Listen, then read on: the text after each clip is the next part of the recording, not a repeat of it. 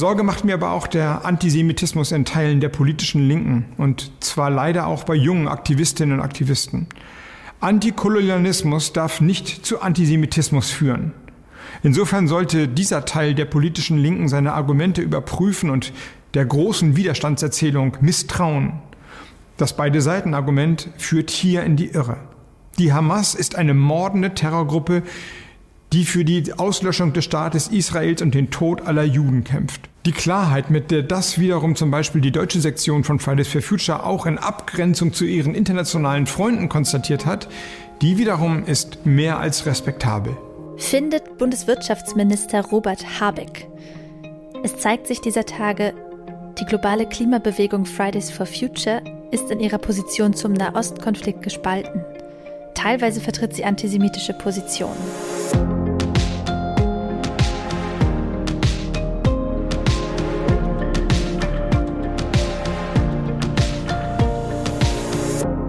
Herzlich willkommen zum Klima-Update, dem Nachrichtenpodcast von Klimareporter und Taz der Tageszeitung.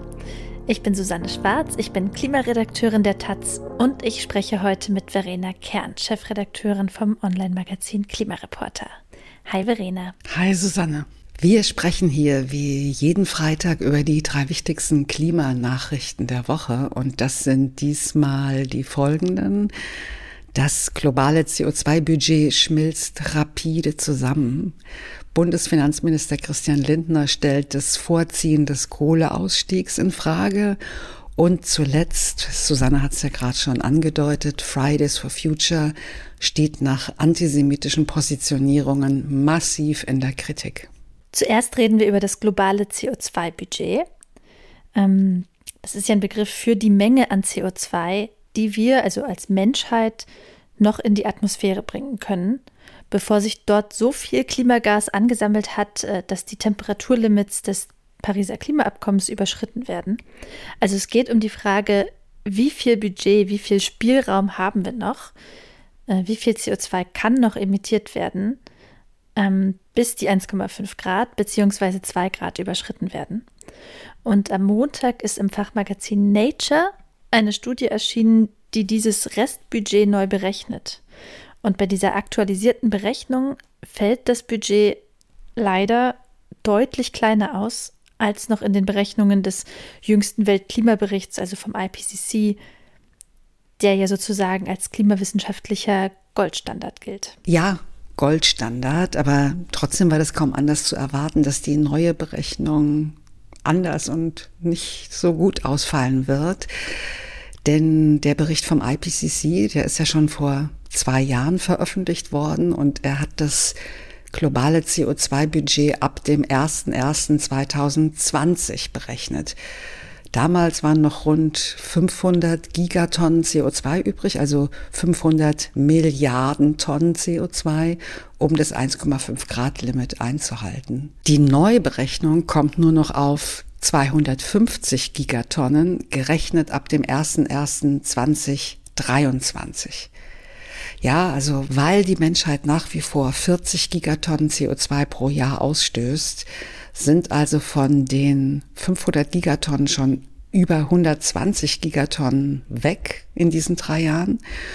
Und wenn die Emissionen so hoch bleiben wie heute, dann sind nur noch rund sechs Jahre übrig, bis die 1,5 Grad Grenze überschritten wird. Also das wäre dann im Jahr 2029. Ja, und dass da diese drei Jahre dazwischen liegen, ist aber nicht der einzige Grund, warum das Budget so viel kleiner ausfällt.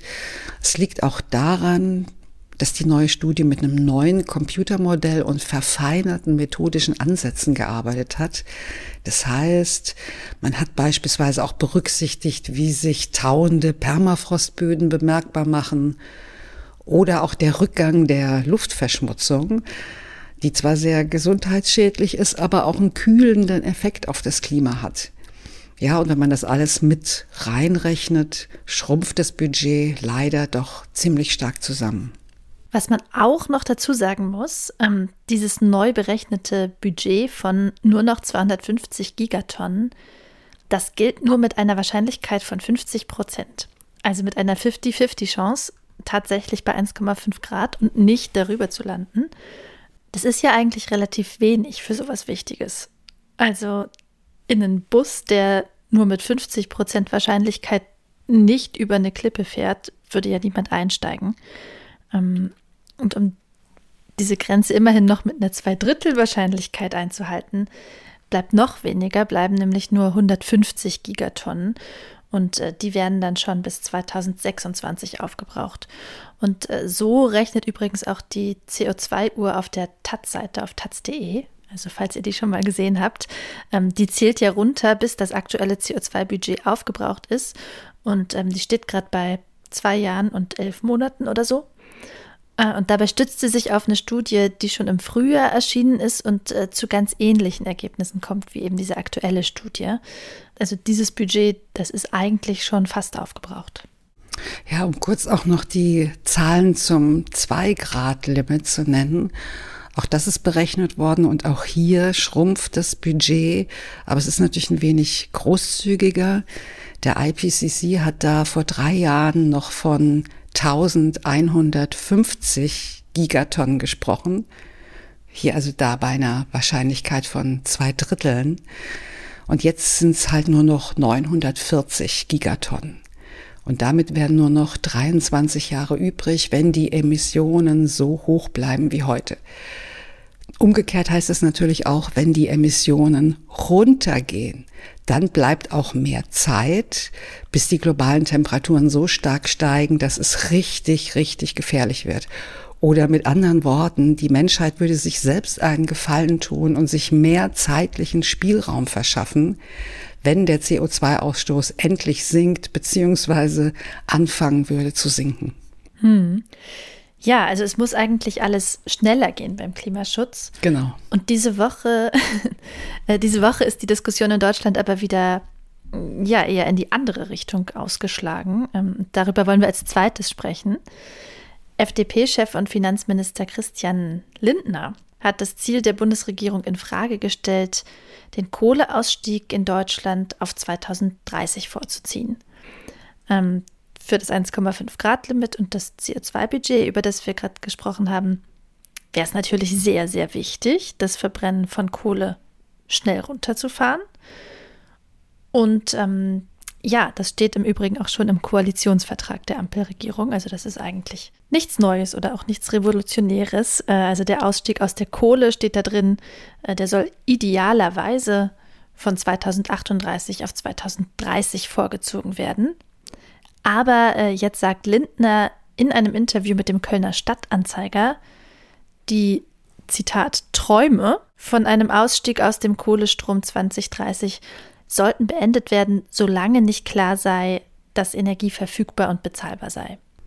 Ja, jetzt muss man natürlich sagen, das war nur eine recht kurze Passage in einem doch recht langen Interview mit Lindner. ja, das stimmt.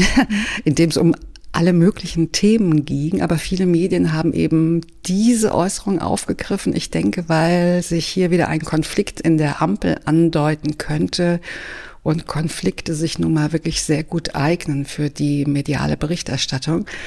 Also darauf wollen wir jetzt nicht eingehen, sondern wir wollen Lindners Argumente klimapolitisch mal ein bisschen abklopfen und einordnen. Mhm. Ja, die Sache ist ja auch, also die Bundesregierung, die muss ja nicht tatenlos zusehen, wie sich das Geschehen um den Kohleausstieg so entwickelt. Also ich, ich finde, bei Lindner klingt es ein bisschen so, als ging es da ja um einen, um einen Schicksalsschlag, auf den, auf den Mann oder auf den er äh, persönlich keinen Einfluss hätte. Ähm, als, also als ob er da oder die Bundesregierung da gar nicht gestalten könnte. Womit er recht hat, äh, ist, Bisher ist Deutschland nicht auf dem Weg, 2030 aus der Kohle auszusteigen. Zumindest nicht, wenn der Strombedarf sich so entwickelt wie erwartet. Das wäre natürlich auch noch so eine Stellschraube, also der Stromverbrauch. Ähm, die andere zentrale Stellschraube ist der Ausbau der erneuerbaren Energien, ähm, den die Ampelregierung beziehungsweise im speziellen Robert Habecks Wirtschaftsministerium ja auch durchaus schon ankurbelt. 80 Prozent des in Deutschland verbrauchten Stroms sollen 2030 aus erneuerbaren Energien stammen. Und ähm, ja, auch der Rest des Stromsystems muss dann natürlich dazu passen. Also es braucht genug Stromnetze und Speicher und eben für die übrigen 20 Prozent auch sonstige Kraftwerke. Und äh, da deutet sich an, dass Deutschland bisher nicht mit genug Kapazität plant, äh, wobei die entsprechende Kraftwerksstrategie, auch ein schönes Wort, äh, die erst noch erscheinen soll, äh, jetzt im Herbst. Und zu dem Schluss, dass es vielleicht noch nicht ganz reicht, ist kürzlich das Science Media Center gekommen. Sie haben selber nachgerechnet auf Basis von Zahlen ähm, aus Robert Habecks Wirtschaftsministerium. Und ähm, genau, also die haben eine Lücke festgestellt, aber ob es die wirklich gibt und wie groß die ist, hängt auch davon ab, wie sich der Verbrauch eben 2030 gestaltet. Also nicht nur wie hoch er ist, sondern auch in welcher Form der anfällt. Äh, man braucht nämlich weniger Kraftwerke als Ergänzung zu Solaranlagen und Windrädern, wenn man den Verbrauch stärker am Stromangebot ausrichtet. Also wenn VerbraucherInnen zum Beispiel ihre E-Autos laden und ihre Wäsche waschen oder und, und wenn Industrieanlagen laufen, wenn gerade viel Strom da ist, und damit das klappt, äh, muss es aber viel mehr Smart Meter geben und entsprechend flexible Stromtarife und so. Also das ist eine, eine technologische, eine wirtschaftliche, eine datenschutzmäßige Herausforderung. Ähm, alles kein Selbstläufer. Aber also für Selbstläufer braucht man ja auch keine Politik. Es gibt da ja auch noch dieses Argument von Christian Lindner, dass der vorgezogene Kohleausstieg dem Klima gar nichts bringen würde weil mhm. der europäische Emissionshandel ja eine festgelegte Menge an CO2-Zertifikaten hat. Und wenn Deutschland welche nicht nutzt, kauft halt ein anderes Land die auf und emittiert entsprechend mehr. Ein altbekanntes Argument übrigens, mhm. ja. Aber da muss man natürlich sagen, das kann so passieren, aber Deutschland kann auch die entsprechenden Zertifikate selber aufkaufen und stilllegen lassen. Das hat das Wirtschaftsministerium auch schon mehrfach so angekündigt. Das kostet dann zwar den Bundeshaushalt Geld, aber es ermöglicht, dass sich der Klimaeffekt des Kohleausstiegs auch wirklich entfaltet und damit wäre Herrn Lindners Argument komplett vom Tisch. Und wenn man sich die sonstige Klimapolitik der Ampelregierung anguckt, ist es ja besonders nötig, dass der Energiesektor beim Klimaschutz liefert. Ähm, also schließlich ist die Regierung ja gerade dabei, das Klimaschutzgesetz so zu reformieren, dass es keine festen CO2-Grenzwerte mehr für die einzelnen Wirtschaftssektoren gibt. Und äh, dann ist es theoretisch möglich, die Emissionen des zu klimaschädlichen Verkehrssektors zum Beispiel mit denen des Energiesektors zu verrechnen, wenn der den Spielraum hat. Und ähm, solchen Spielraum gibt es eigentlich eh schon nicht nennenswert weswegen dieses Vorhaben auch äh, grundsätzlich in der Kritik steht. Aber wenn jetzt in noch mehr Bereichen auch noch mehr CO2 ausgestoßen wird als bisher geplant, geht die Rechnung natürlich immer weniger auf. Vielleicht noch kurz was zum Stand des Kohleausstiegs in Deutschland. Es gibt ja noch zwei große Kohlereviere, nämlich in Nordrhein-Westfalen und in der Lausitz, also in Brandenburg und Sachsen. In Nordrhein-Westfalen hat die Bundesregierung schon einen Deal gemacht mit dem Energiekonzern RWE und mit der Landesregierung. Da ist der Kohleausstieg 2030 schon vereinbart. Das war letztes Jahr während der Energiekrise durch Russlands Krieg in der Ukraine. Im Zuge dessen wurde die Abschaltung einiger Kraftwerke vor 2030 wiederum nach hinten verschoben um eben in der Energiekrise mehr Strom zu haben. Das heißt, fürs Klima war das nicht ganz so toll, wie es erstmal klingt, aber das Abschlussdatum 2030 steht erstmal. Ja, und für die Lausitz will Habeck eigentlich gerne ähnliche Lösung, aber der Energiekonzern LEAG und die Landesregierung vor Ort sperren sich bislang. Und wir kommen jetzt zu denen, die schon seit äh, einigen Jahren Druck machen, dass der Kohleausstieg vorgezogen wird. Ähm, Fridays for Future. Aber Fridays for Future sticht zurzeit nicht mit klimapolitischen Forderungen hervor, sondern steht diese Woche nach antisemitischen Positionierungen enorm in der Kritik. Ähm, die deutsche Sparte hat sich von diesen Äußerungen sofort und deutlich distanziert. Aber die Debatte reißt nicht ab und es steht schon die Frage im Raum, wie es mit dieser Bewegung in einem globalen Sinne weitergeht und ja weitergehen kann. Ja, was ist eigentlich vorgefallen? Ich würde zwei Dinge speziell erwähnen. Die internationale Kommunikation von Fridays for Future als Bewegung in den sozialen Medien und die von Greta Thunberg. Es gab einen mittlerweile gelöschten Post auf dem internationalen Instagram-Account von Fridays for Future. In dem fand sich eine Ansammlung antisemitischer Äußerungen. Zum Beispiel wurde da behauptet, dass, Zitat, westliche Medien Gehirnwäsche betreiben würden, um Solidarität mit Israel zu erzeugen und die israelische Regierung verübe einen Genozid an den Palästinenserinnen und sei gar nicht an einer Auflösung des Konflikts interessiert. Starker Tobak. Das ist auch nicht das erste Mal, dass dieser Account durch eine israelfeindliche Haltung auffällt, aber als Reaktion auf einen massiven terroristischen Angriff auf Israel und jüdische Menschen ist es neu und natürlich noch mal viel krasser. Hm. Und äh, ja, du hast Greta Thunberg auch schon erwähnt. Ähm, sie spricht natürlich nicht alleine als Person für Fridays for Future, aber als Initiatorin der ganzen Bewegung hat sie doch ein besonderes Gewicht, würde ich sagen. Und ähm, sie hat sich klar an der Seite der PalästinenserInnen geäußert.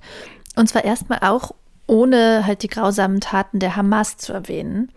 Das hat sie nach Kritik nachgeholt. Sehr umstritten war aber auch ein Insta-Foto, auf dem sie zusammen mit anderen AktivistInnen ja auch wieder pro-palästinensische und israelkritische Protestschilder hielt, auf dem sonst nicht viel anderes drauf war, außer ziemlich prominent äh, ja eine, eine Krake in Kuscheltierform. Und Kraken sind ja in antisemitischen Kreisen ein oft bemühtes Bild für eine angebliche jüdische Weltverschwörung. Ähm, Thünberg hat das Foto nach Kritik gelöscht bzw. ausgetauscht und gesagt, ja, sie habe diese Symbolik eben nicht gekannt und äh, das Kuscheltier sei nur da gewesen, weil es ein von AutistInnen benutztes Tool ist, um Gefühle zu kommunizieren. Die deutsche Gruppe von Fridays for Future hat sich, wie gesagt, schnell distanziert und hat mitgeteilt, dass dieser Post von Fridays for Future auf Instagram nicht mit ihr abgestimmt war. Eine Recherche vom Tagesspiegel hat ergeben, dass der fragliche Post auf dem Insta-Account der Bewegung wahrscheinlich von einem einzelnen Aktivisten namens Hassan Ö kam, übrigens aus Deutschland, der hier schon aus der Bewegung ausgeschlossen wurde. Der hat das der Taz gegenüber bestritten und darauf verwiesen, dass der Post abgestimmt gewesen sei. Aber es sieht so aus, als ließe sich dieser Widerspruch darüber auflösen, dass die Abstimmung zu diesem Account in einer Messenger-Gruppe erfolgt, deren Mitglieder mehr oder weniger wahllos sind. Also das ist nicht irgendwie eine entsandte Person pro Land oder eine irgendwie professionelle Pressegruppe oder so. Dafür ist Fridays for Future ja auch gar nicht formal genug organisiert. Das ist ja kein offizieller Verein oder so, sondern eine dezentrale Bewegung. Wie weit verbreitet diese antisemitischen Ansichten bei den Fridays sind. Das ist also so ein bisschen unklar. In der krassen Form wie in diesem ursprünglichen Post teilen das vielleicht nicht so viele. Ein neuer Post auf demselben Account spricht aber immer noch von einem Genozid Israels gegenüber Palästina. Das scheint also für viele bei Fridays for Future eine akzeptable Aussage zu sein, zumindest international. Also da ist die deutsche Sparte offenbar die Minderheit. Hm. Ja, also es hat auf jeden Fall der Kampf begonnen über die Deutungshoheit darüber, äh, wofür Fridays for Future steht in dieser Frage. Ähm, auf diesem internationalen Insta-Account ist auch ein Post erschienen, in dem Medien dafür kritisiert werden, einzelne BIPOC-AktivistInnen zur Zielscheibe zu machen. Ähm, und Josef Schuster, der Präsident des Zentralrats der Juden, fordert deshalb von deutschen Aktivistinnen, äh, sich umzubenennen, also sich richtig von der Bewegung zu trennen. Ähm, da hat Luisa Neubauer in einem Interview mit der Zeit darauf reagiert äh, und gesagt, äh, der Name sei für sie erstmal, zumindest äh, zweitrangig, äh, sie wolle erstmal doch noch testen, ob in irgendeiner Form eine globale Zusammenarbeit äh, möglich ist, weil die Klimakrise als globales Problem das eigentlich erfordere. ja, ob es eine Spaltung von Fridays for Future gibt oder nicht und ja, wie die weltweit größte Klimabewegung in Zukunft aussieht, das ist also eine Frage für die kommende Zeit. Ja, genau. Und da sind wir schon am Ende vom Klima-Update für diese Woche. Schön, dass ihr dabei wart. Abonniert uns gerne in eurer Podcast-App und lasst uns auch eine Bewertung da, wenn ihr uns gerne hört. Und wenn ihr uns direkt erreichen wollt, schreibt uns an klima-update at klimareporter.de. Danke an Janette Lechner, Moritz Heiber und Steffen Jüstel, die uns regelmäßig mit einer Spende unterstützen. Ja, vielen Dank auch von mir und ciao. Ciao.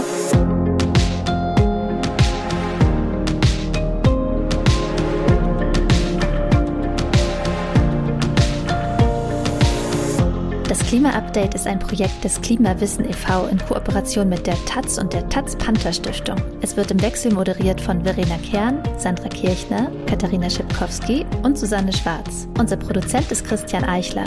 Ihr könnt unsere Arbeit mit einer Spende unterstützen.